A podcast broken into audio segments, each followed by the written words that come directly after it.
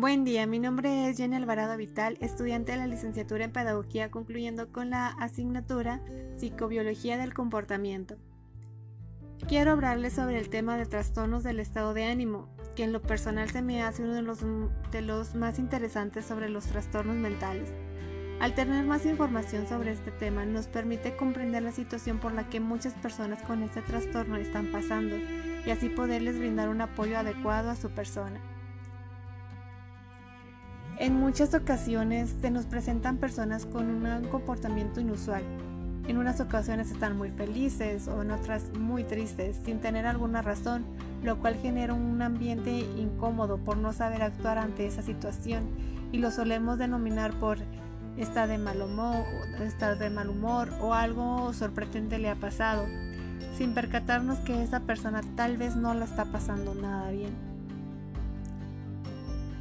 Existen varios tipos de trastorno del ánimo y como su nombre lo indica, la principal característica es una alteración del estado de ánimo. Los más importantes son el trastorno bipolar y el trastorno depresivo.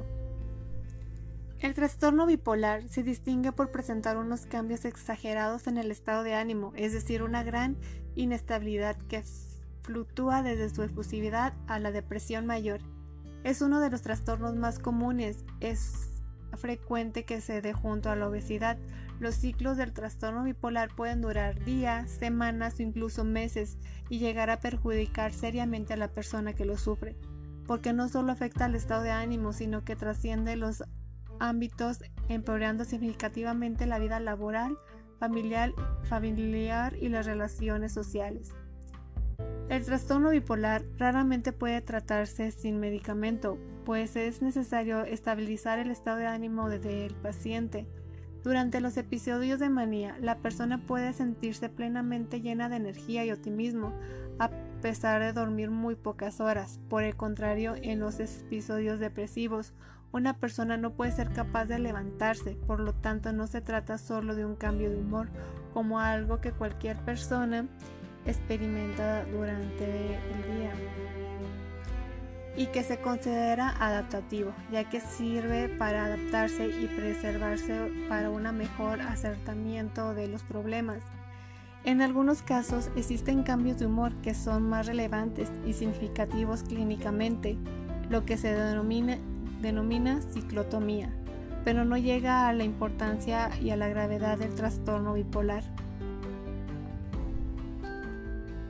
Por otra parte, encontramos el trastorno depresivo, que es característico por presentar sentimientos de desaliento, culpa, cansancio, dolores inexplicables, agitación, cambios en el apetito y patrones del sueño, entre otros síntomas. Hablamos de depresión mayor cuando los síntomas duran seis meses o más, o de depresión menor cuando los síntomas son menores en número e intensidad.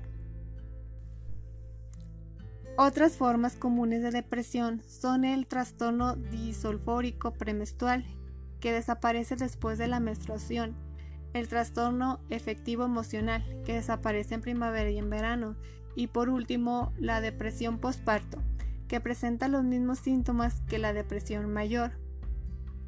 Para poder concluir con este tema, les comparto un pequeño monólogo, autoría propia, que es titulado me contagié de la depresión.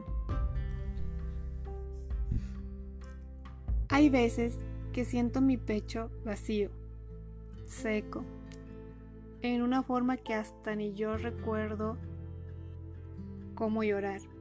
Busco refugio en libros, los cuales me ayudan a transportarme a sitios o ciudades que ni siquiera sé si existen.